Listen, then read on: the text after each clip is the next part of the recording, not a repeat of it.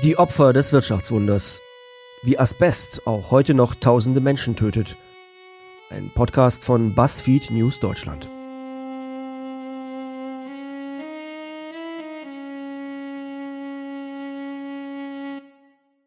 Kapitel 3 Warum die Industrie immer noch so wenige kranke Arbeiter entschädigt.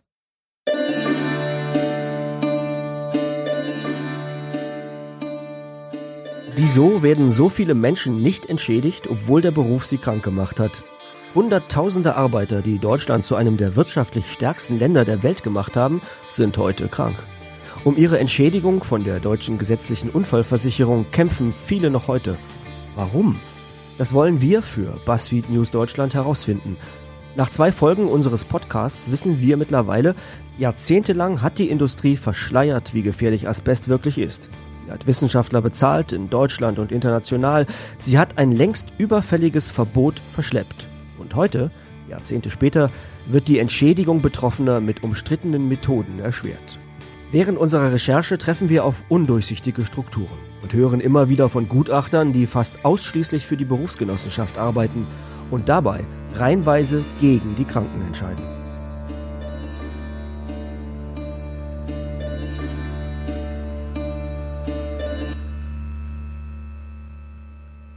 Meine Erfahrung ist, dass die Berufsgenossenschaften ähm, die ähm, Anerkennungsquote steuern, indem sie Gutachter auswählen, von denen sie wissen, dass sie eine niedrige Anerkennungsquote haben. Ich kenne sogar eine ganze Reihe von Gutachten, von denen ich überhaupt noch nie ein Gutachten gesehen habe, was zu einer Anerkennung geführt hat, sondern die haben also eine Ablehnungsquote von etwa 100 Prozent. Das sagt nicht irgendjemand. Das sagt Ulrich Bollm-Audorf. Er arbeitet seit mehr als 30 Jahren als Landesgewerbearzt des Bundeslandes Hessen und kontrolliert auch die Arbeit eben dieser Gutachter. Früher sehr intensiv, heute wegen fehlender Mittel immer seltener. Wir sind nach Wiesbaden gefahren, um ihn zu treffen. In diesem Kapitel wird er uns erzählen, wie viel Macht diese Gutachter besitzen und dass ihre Arbeitsmethoden alles andere als unstrittig sind. Doch vorher mussten wir nach Frankfurt jemand anderes treffen, Heinz Fritsche. Er soll uns dabei helfen, das System hinter dem Problem zu verstehen. Die gesetzliche Unfallversicherung. Guten Morgen, 5.40 Uhr. Jetzt geht los Richtung Frankfurt. Noch schnell ein Hemd bügeln. Sehr gespannt auf das Treffen mit dem Heinz Fritsche von der IG Metall. Er erzählt, dass bei den Berufskrankheiten gerade eine Reform ansteht und äh, dass die IG Metall jetzt auch plant, dazu nochmal was zu machen. Und jetzt äh, ja, muss ich mich ein bisschen beeilen, damit ich äh, nicht völlig zu spät bin. Heinz Fritsche arbeitet für die Gewerkschaft IG Metall. Er ist dort seit Jahren für den Arbeitsschutz zuständig und er hat Einfluss auf die gesetzliche Unfallversicherung. Die ist paritätisch besetzt, das heißt zur Hälfte von Arbeitgebern, zur Hälfte von Arbeitnehmern, also den Gewerkschaften. Heinz Fritsche sitzt für die IG Metall in verschiedenen Ausschüssen und sogar im Vorstand der deutschen gesetzlichen Unfallversicherung. Sie ist der Dachverband aller Berufsgenossenschaften und Unfallkassen in Deutschland. Zusammen versichern die Berufsgenossenschaften rund 70 Millionen Menschen an ihrem Arbeitsplatz, in Schulen und Universitäten. Fast jeder Mensch in Deutschland. Sie kümmern sich, wenn diese Menschen dort verletzt werden, krank sind oder sterben. Das Geld für die Berufsgenossenschaften kommt von den Unternehmen. Sie zahlen 100 Prozent der Beiträge. Je mehr Leute von den Berufsgenossenschaften entschädigt werden, desto teurer wird es also für die Unternehmen. Kann es bei einem solchen Interessenkonflikt fair zugehen? Oder wird es den Opfern möglichst schwer gemacht, entschädigt zu werden? Für Heinz Fritsche ist die Sache klar. Es ist ein Problem, dass die BG, die ja zu 100 Prozent aus den Beiträgen der Unternehmen finanziert werden, so eine hohe, so, so viel Einfluss haben oder so, so eine wichtige große Rolle spielen und es relativ wenig neutrale Stellen innerhalb dieses ganzen Verfahrens gibt. Merkt man das? Ja, das merkt man. Es gibt einen, einfach einen Rückzug des Staates. Also wir haben einen, einen enormen Abbau bei Lehrstühlen der Arbeitsmedizin. Wir haben einen drastischen Stellenabbau im Bereich Landesgewerbeärzte. Und wir haben derzeit zwei, und das sind ausgerechnet die beiden kleinsten Bundesländer, die sich eine, eine Form von öffentlicher Beratung leisten, während große Bundesländer wie NRW mit einer hohen Belastung an Berufskrankheiten sich dem bisher verschließen. Und es wäre natürlich wünschenswert, wenn es eine unabhängige Beratungsstelle gäbe. Es wäre im Übrigen sogar im Sinne der Berufsgenossenschaften, weil auch die natürlich unter, unter einem hohen Legitimationsdruck stehen und die würden gerne auf eine unabhängige Stelle verweisen können. Die gibt es aber schlechterdings nicht. Die Statistik der anerkannten Berufskranken bestärkt das Gefühl, das wir nach unserer bisherigen Recherche haben. Es scheint ziemlich schwierig für Berufskranke zu sein, entschädigt zu werden. In Deutschland werden pro Jahr rund 75.000 Fälle von arbeitsbedingten Krankheiten angezeigt. Die prüfen dann die Gutachter. Entschädigt werden danach aber gerade einmal ein gutes Viertel. Das scheint eine relativ geringe Quote zu sein. Oder ist das normal? Wir wollen uns einen besseren Überblick über die Verhältnisse in Europa verschaffen und rufen Laurent Vogel an. Er beschäftigt sich für das Europäische Gewerkschaftsinstitut mit Fragen zur Gesundheit und Sicherheit am Arbeitsplatz. Mein Eindruck ist, dass Deutschland ein recht konservatives System hat. Das bedeutet, dass ziemlich wenige Erkrankungen als Berufskrankheiten anerkannt werden. Es gibt diverse Erklärungen, warum man nicht entschädigt wird. Erstens, die Kriterien für die Entschädigung sind zu eng. Zweitens, die Ursache der Erkrankung. Viele Arbeiter sind beispielsweise einem Cocktail aus verschiedenen Chemikalien ausgesetzt. Und sowas wird derzeit vom deutschen System nicht aufgefangen. Das Ergebnis? In anderen europäischen Ländern wie Frankreich oder Dänemark bekommen deutlich mehr Menschen eine Berufskrankheit anerkannt. Wir haben mittlerweile mit zahlreichen Menschen über Berufskrankheiten gesprochen. Alle sagen, sie fänden es extrem schwierig, eine Berufskrankheit anerkannt zu bekommen, weil das System selbst so viele Hürden habe. Wir müssen uns sortieren, setzen uns zusammen, um das Ganze noch einmal durchzugehen.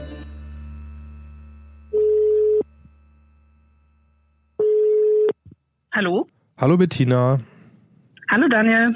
Hi, ich rufe äh, an, weil wir uns ähm, ja nochmal zusammen telefonieren wollten, um nochmal klar zu, klar zu machen, was eigentlich jetzt die Schritte sind und die verschiedenen Hürden, die es gibt, bis eine Berufskrankheit anerkannt ist.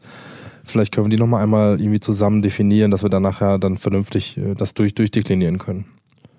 Hm.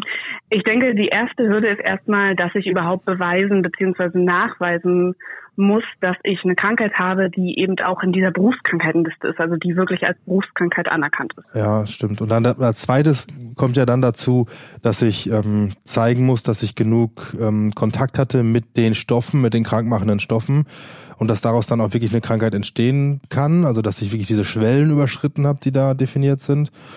Und das ist natürlich schwierig nachzuweisen, wenn ich mir überlege, dass das teilweise ewig zurückliegt. Gerade bei Asbest sind es ja 30, 40 Jahre. Das ist das ist sicher, sicher eine hohe Hürde. Die Nummer zwei würde ich das jetzt mal nennen. Genau, und dann, wenn ich sozusagen diese ersten beiden Hürden genommen habe, also wenn ich gesagt habe oder wenn ich bewiesen habe, ich habe diese Krankheit, die eine anerkannte Berufskrankheit ist und ich habe mit diesem Stoff gearbeitet, dann äh, muss ich beziehungsweise muss ein Gutachter äh, das bestätigen, dass ich durch diesen Kontakt mit diesem Stoff äh, an Sicherheit grenzender Wahrscheinlichkeit auch davon genau krank geworden bin. Ja, ja, okay. Also haben wir drei Hürden zusammen und das sind die, die genommen werden müssen und die wir uns jetzt vielleicht auch nochmal nochmal genauer angucken können.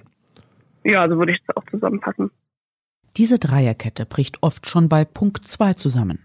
Also wenn es erstmal nur darum geht, den Kontakt mit dem krankmachenden Stoff nachzuweisen, die sogenannte Exposition.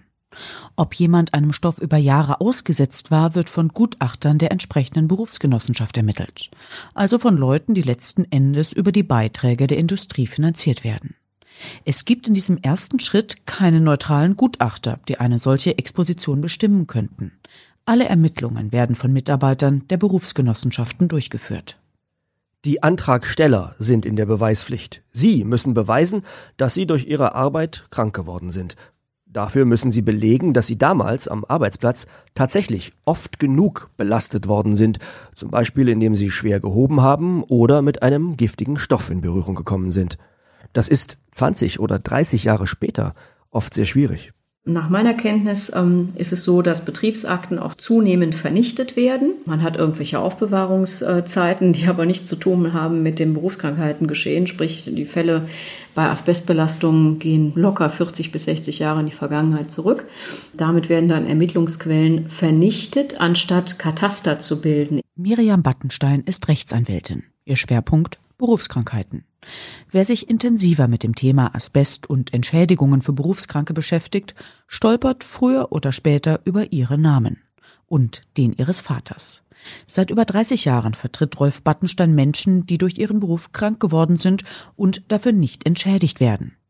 Die Kanzlei Battenstein vertritt auch Familie Schwab, die wir ganz am Anfang in Folge 1 kennengelernt haben, seit mehr als 30 Jahren. Wenn wir aber schwere Fälle haben, wo die Betroffenen unter extremster Luftnot leiden, dann wird doch sehr genau hingeschaut. Ähm, dann werden die Probleme äh, auf den Plan gerufen, naja, wir haben ja Vernarbungen, aber die sehen ja gar nicht nach Asbest aus und dann wird quasi die Veränderung beim Rippenfell noch gefordert, die nicht immer auftritt und nicht immer auftreten muss. Aber auch dann ähm, erlebt man also äh, ganz, ganz schwierige Szenarien, gerade bei den Fällen, wo wir über eine hohe Verletztenrente reden. Da werden Schwierigkeiten gemacht ohne Ende und die sind auch in der Entschädigungspraxis nicht leicht. Also man kann klar sehen, je schlechter es den Patienten geht und je höher die Wahrscheinlichkeit ist, dass die BG viel zahlen muss, desto schwerer ist es vor Gericht. Das ist ganz sicher schwerer, ja. Aus der Praxis heraus kann ich das bestätigen. Uns wird schnell klar, Gefahren durch schädliche Stoffe zu ermitteln ist fast unmöglich, wenn sie Jahrzehnte zurückliegen. Immer wieder fehlen Unterlagen, Firmen haben dicht gemacht, Menschen können sich nicht mehr erinnern. Und wenn die Berufsgenossenschaft erst einmal festgestellt hat, dass keine Akten mehr da sind oder wenn nicht belegt werden kann, dass die Krankheit durch die Arbeit verursacht wurde, ist es für die Betroffenen im Verfahren so gut wie unmöglich, das im Nachhinein noch einmal zu ändern. Das bestätigen uns viele Leute, mit denen wir sprechen, Anwälte, Betroffene, Politiker, Experten und auch der Gewerkschafter Heinz Fritsche bei unserem Treffen in Frankfurt. Zum Teil, weil geschlampt wird, mhm. äh, also weil... Nicht ordentlich ermittelt ja, klar. Ja. Betriebe, äh, na, neulich bei, bei Andi, mhm. die haben dann einfach mal äh, zwei Sorten Kleber weggelassen ja. in der Beschreibung der Arbeitsplatzumstände. Das waren jetzt aber genau die, in denen Isocyanate waren. Zufall. Naja. Das passiert äh, und es passiert auch, äh, dass technische Aufsichtsdienste sich schnell zufrieden geben. Problematisch ist aber nicht nur der Nachweis, dass ein Arbeiter durch seine Arbeit belastet worden ist, die sogenannte Exposition, der erste Punkt der nötigen Dreierkette. Problematisch sind auch die anderen beiden Punkte, die dafür notwendig sind, dass man als berufskranker Arbeiter am Ende entschädigt wird. Das sind zweitens die ärztliche Diagnose der richtigen Krankheit und drittens der Beweis, dass diese Diagnose tatsächlich mit der Arbeit zusammenhängt, zum Beispiel mit dem Kontakt mit Asbest.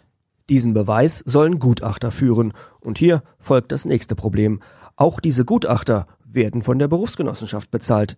Zwar kann der Kranke einen von drei von der Berufsgenossenschaft ausgesuchten Gutachtern wählen oder sogar einen eigenen vorschlagen, doch etliche Betroffene, Anwälte und Wissenschaftler erzählen uns, dass Betroffene häufig gar nicht wissen, wen sie vorschlagen sollen. Und zudem immer wieder alle drei vorgeschlagenen Gutachter eng mit der Berufsgenossenschaft zusammenarbeiten weil sie für ein von den Berufsgenossenschaften getragenes Unfallkrankenhaus arbeiten, weil sie ein regelmäßig mit der Berufsgenossenschaft zusammenarbeitender sogenannter Beratungsarzt sind oder weil sie ein Gutachteninstitut aufgebaut haben, das von den Aufträgen der Berufsgenossenschaften abhängig ist. Es gibt Gutachter, die fast zu 100 Prozent für die Berufsgenossenschaften entscheiden und so gut wie nie für die Betroffenen. Das bestätigen uns mehrere Gesprächspartner, die sehr gut vernetzt sind und in ihrem Leben mit zahlreichen Gutachten zu tun hatten. Die Betroffenen können das alles nicht wissen. Weder Berufsgenossenschaft noch Gutachter müssen mögliche Interessenkonflikte öffentlich machen. Das kritisiert auch Gewerkschafter Heinz Fritsche, der im Vorstand der gesetzlichen Unfallversicherung sitzt. Ich halte äh, geschriebene Aufträge für Gerüchte. Also ich glaube nicht, dass Gutachter gezielt damit beauftragt werden, Gefälligkeitsgutachten zu machen, sondern es ist eher eine Frage, wenn ich wirtschaftlich von einer Institution abhänge, werde ich es mir zweimal überlegen, ob ich jetzt ein eher kritisches oder eher wohlwollendes Gutachten mache. Wie gesagt, das muss man nicht explizit aufschreiben, sondern es impliziert einfach diese enge wirtschaftliche Verflechtung. Und wir haben ein Phänomen, das wir mit großer Sorge betrachten. Es gibt inzwischen Gutachterinstitute, die gar nicht mehr klinisch behandeln, sondern ausschließlich äh, begutachten und dann auch noch mit einem Schwerpunkt für die Berufsgenossenschaften. Da wird die wirtschaftliche Abhängigkeit so groß, dass man eigentlich nicht mehr von Unabhängigkeit sprechen kann. Eigentlich gibt es eine Institution, die solche einseitigen Gutachten verhindern soll, die Landesgewerbeärzte, die direkt bei den 16 Bundesländern angestellt sind. Sie sollen als neutrale Beobachter nicht nur Betriebe überprüfen und arbeitsmedizinische Präventionsprojekte starten, sie können auch jedes einzelne Gutachten für eine Berufskrankheit kontrollieren. Dadurch bekommen sie einen Überblick, sie merken, wenn bestimmte Probleme immer wieder auftauchen und können die Vogelperspektive nutzen, um dann einzuschreiten. Theoretisch. Praktisch sieht das so aus. Die Zahl der Landesgewerbeärzte hat sich seit 1996 mehr als halbiert. Von 160 Gewerbeärzten ist die Zahl deutschlandweit unseren Recherchen zufolge auf 70 gefallen. Die Länder sparen und besetzen deshalb kaum noch neue Stellen. Und wenn sie doch einmal eine freie Stelle haben, gibt es kaum Kandidaten. Gewerbeärzte werden kaum noch ausgebildet und verdienen bei den Bundesländern deutlich schlechter als in der Wirtschaft. In ganz Nordrhein-Westfalen gibt es zum Beispiel nur noch knapp fünf Stellen für Gewerbeärzte. Jeder Gewerbearzt ist damit für weit mehr als eine Million Erwerbstätige zuständig. Bremen hat derzeit überhaupt keinen Gewerbearzt mehr, Sachsen und Niedersachsen haben nur noch einen einzigen. Fast ein Drittel aller deutschen Gewerbeärzte arbeiten mittlerweile in Bayern. Ulrich Bollm-Audorf, der Mann, den wir bereits am Anfang dieses Kapitels gehört haben, ist der leitende Landesgewerbearzt in Hessen. Wir besuchen ihn in Wiesbaden. Also vor 20 Jahren haben wir noch in jedem einzelnen der etwa 5000 Berufskrankheiten Meldungen in Hessen Stellung genommen. Mit dem zunehmenden Personalabbau haben wir uns aus 75 Prozent Verfahren verabschiedet und machen jetzt eine Schwerpunktsetzung zusammen mit dem Ministerium, also äh, Soziales und Integration und beschränken uns jetzt auf die Berufskrebserkrankungen, die Erkrankungen der Kniegelenke und äh, neuere Berufskrankheiten, die es erst seit zwei, drei Jahren gibt. Aber sagen wir mal zu allen äh, allergischen Atemwegserkrankungen, der Lunge, Staublungenerkrankungen, Lärmerkrankungen, Hauterkrankungen haben wir kein Personal mehr. Das ist in ganz Deutschland so. Unsere Recherchen zeigen, in NRW, Niedersachsen und Schleswig-Holstein prüfen die Gewerbeärzte aufgrund des fehlenden Personals von allen Berufskrankheitenverfahren nur noch drei bis fünf Prozent. In ganz Deutschland wird im Schnitt nur noch jedes vierte Verfahren überprüft. In Zukunft wird es nicht mehr Gewerbeärzte geben, eher noch weniger. Die Universitäten streichen immer mehr Lehrstühle für Arbeitsmedizin. Es gibt kaum noch Weiterbildungen für die angehenden Fachärzte. Wir haben alle deutschen Lehrstühle für Arbeitsmedizin angeschrieben. Die meisten geben eine dunkle Prognose ab. In ganz Baden-Württemberg gibt es nur noch einen einzigen Lehrstuhl. Die Leitung der Arbeitsmedizin der berühmten Berliner Charité war bis Herbst 2018 acht Jahre lang nicht besetzt. Und das mit Abstand größte Institut an der Ruhr-Uni Bochum ist von einer Berufsgenossenschaft finanziert. Zahlreiche Professorinnen und Professoren schreiben, dass wegen der dünnen Personaldecke anspruchsvolle Forschung nur noch im Rahmen von sogenannten Drittmittelprojekten stattfindet, also in Projekten, die etwa von Unternehmen oder Stiftungen bezahlt werden. Wenn immer weniger Gewerbeärzte immer weniger Verfahren überprüfen, steigt die Wahrscheinlichkeit, dass immer häufiger falsche Ermittlungen nicht entdeckt werden und Menschen somit zu Unrecht keine Entschädigung bekommen. Was das für die Berufskranken bedeutet, liegt für Ulrich Bollm-Audorf auf der Hand. Das heißt, da prüfen wir auch nicht die Unterlagen, können die Unfallversicherungsträger nicht veranlassen, dass sie weitere Ermittlungen machen. Das ist also das wichtigste Recht, was wir im Berufskrankheitenfeststellungsverfahren haben, dass wir die Unterlagen prüfen und die Berufsgenossenschaft veranlassen können, weitere Ermittlungen durchzuführen, zum Beispiel durch ihren Präventionsdienst oder auch medizinische Untersuchungen.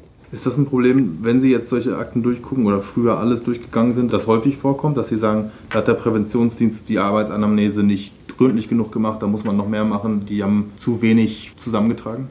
Also ich würde sagen, sicher in 20, 30 Prozent der Unterlagen, die uns zugeschickt haben, haben wir solche zusätzlichen Ermittlungen. Und die helfen dann den Betroffenen im Zweifel auch? Die helfen den Betroffenen, da bin ich ganz sicher. Das führt auch teilweise zur Anerkennung des Verfahrens und das fällt jetzt weg. Also kann man überspitzt sagen, 20 bis 30 Prozent der Leute, die eventuell anerkannt hätten werden können, werden jetzt nicht anerkannt, weil es niemand hm. mehr gibt, der drauf guckt. Ja. Die Einschätzung von Bolm-Audorf bestätigen uns mehrere aktuelle und ehemalige Landesgewerbeärzte in Hintergrundgesprächen. Wir haben allen 16 Bundesländern Fragen zur Tätigkeit ihrer Landesgewerbeärzte geschickt die Antworten untermauern unsere Recherchen. In Berlin zum Beispiel werden Berufskrankheitenverfahren fast nur noch nach Aktenlage bearbeitet. Die Behörde prüft nicht mehr, ob Risiken auch für andere Mitarbeiter derselben Betriebe bestehen. Routinemäßige präventive Arbeitsplatzbegehungen finden nicht mehr statt schreibt die Pressestelle der Berliner Senatsverwaltung für Integration, Arbeit und Soziales auf Anfrage. Nach unseren Berechnungen könnten so jedes Jahr tausende Menschen zu Unrecht nicht von den Berufsgenossenschaften entschädigt werden. Tausende, jedes Jahr. Das bedeutet, sie bekommen eine schlechtere medizinische Behandlung und potenziell auch weniger Rente. Dazu kommen die Kosten für die Allgemeinheit. Wenn eine Berufsgenossenschaft eine Berufskrankheit nicht anerkennt und damit auch nicht für die Kosten aufkommt, müssen Krankenpflege oder Rentenversicherung zahlen. Wenn die Betroffenen gar nicht mehr arbeiten können, greift die Grundsicherung Hartz IV. Würden die Berufsgenossenschaften bezahlen, käme das Geld dagegen zu 100 Prozent von den Unternehmen. Und das, weil die Bundesländer nicht genug Gewerbeärzte beschäftigen. Und weil es sonst niemanden gibt, der die Ermittlungen der Berufsgenossenschaft mit der entsprechenden Kompetenz und Macht prüfen kann.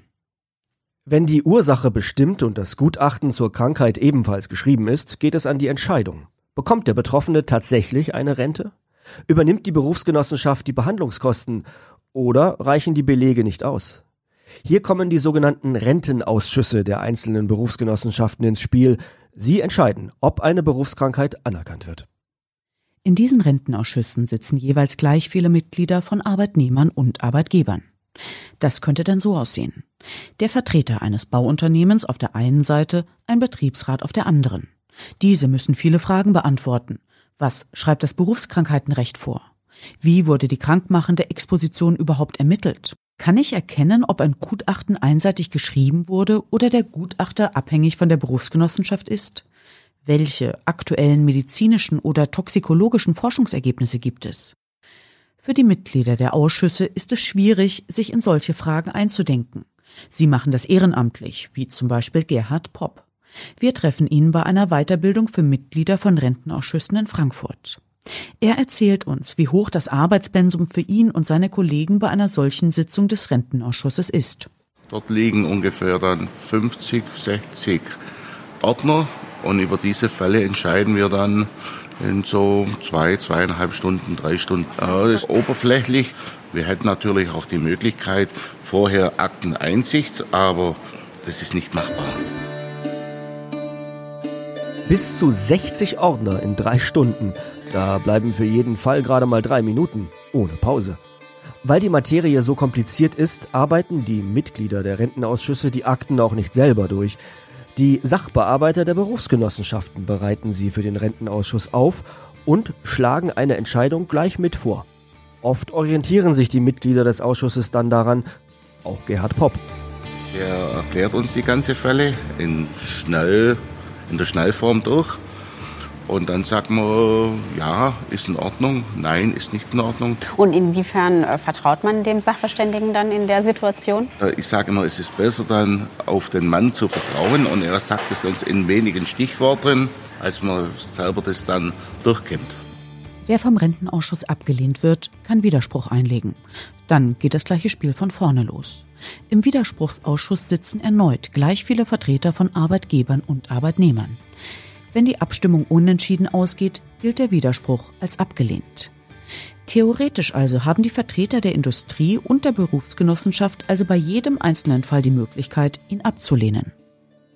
Heinz Fritsche von der IG Metall kritisiert diese Besetzung der Ausschüsse stark. Die zentralen Probleme sind, dass dort Laien auf hochspezialisiertes Fachwissen treffen. Das sind Sozialversicherungsfachangestellte, manchmal auch Volljuristen, die begründen ihren Entscheidungsvorschlag auf medizinische Gutachten, die eben äh, von Ärzten mit vielen lateinischen Fachbegriffen ausformuliert werden, auf technische Gutachten, die doch auch zum Teil sehr komplex sein können. Das heißt, da kommt das geballte Fachwissen auf Laien zu.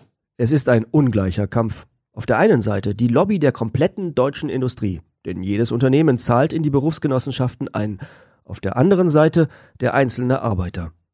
Während die Berufsgenossenschaften theoretisch ihnen genehme Ärzte als Gutachter auswählen und dabei Millionen sparen können, sind die Asbestopfer, die wir am Anfang der Serie besucht haben, froh, wenn ihnen noch genügend Zeit bleibt, um sich zu wehren. Wer auch im Widerspruchsausschuss scheitert, dem bleibt nur noch der Gang vor Gericht. Der kann seine gesammelten Unterlagen zusammensuchen, sich einen Anwalt nehmen und klagen. Alleine gegen die Berufsgenossenschaft. Welche Chancen haben solche oft schwerkranken Menschen also vor Gericht? Wie sollen sie belegen, dass sie eine Entschädigung verdienen? Wir spoilern hier mal. Die Erfahrungen dieser Menschen sind vor Gericht oft noch viel frustrierender als bei der Berufsgenossenschaft. Unsere Recherchen zeigen, dass sich viele Verfahren über Jahre und im Extremfall Jahrzehnte ziehen. Wie das möglich ist? Dieser Frage gehen wir im Kapitel 4 nach. Ich wache auf, mein Kopf dreht sich, dreht sich, dreht sich nur um sich. Mir ist schwindelig, mein Atem zieht leise, seine kurzen Kreise. Die Wolkendecke deckt mein Tag zu und kleidet mich in sein bleiernes Kleid. Seine Schleppe schleppt den Dreck des Tages in sein Gewebe ein. Ich bin die Prinzessin der Trostlosigkeit. Der Kaffee spiegelt mein Gesicht schwarz zwischen seinen Zeilen steht wieder nichts.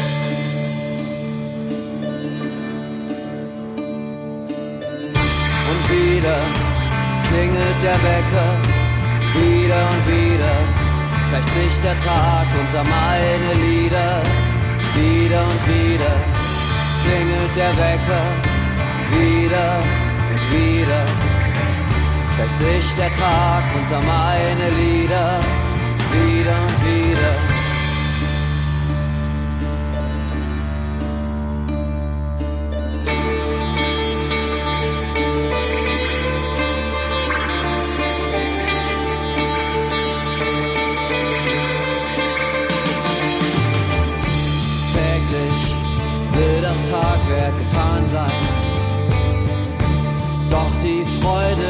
Verschütt unter Tage. Der Himmel zerfällt leise in seine Einzelteile.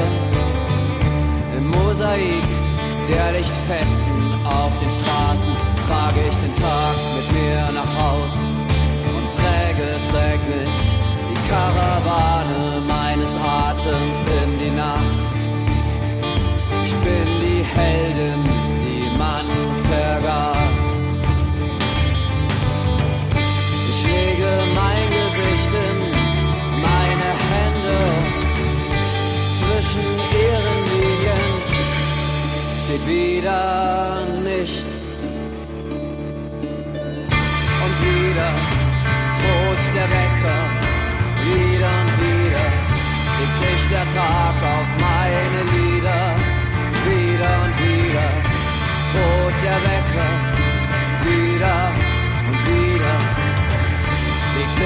Tag auf meine Lieder, wieder und wieder klingelt der Wecker, wieder und wieder schlägt sich der Tag unter meine Lieder, wieder und wieder klingelt der Wecker, wieder, wieder sich der Tag unter meine Lieder.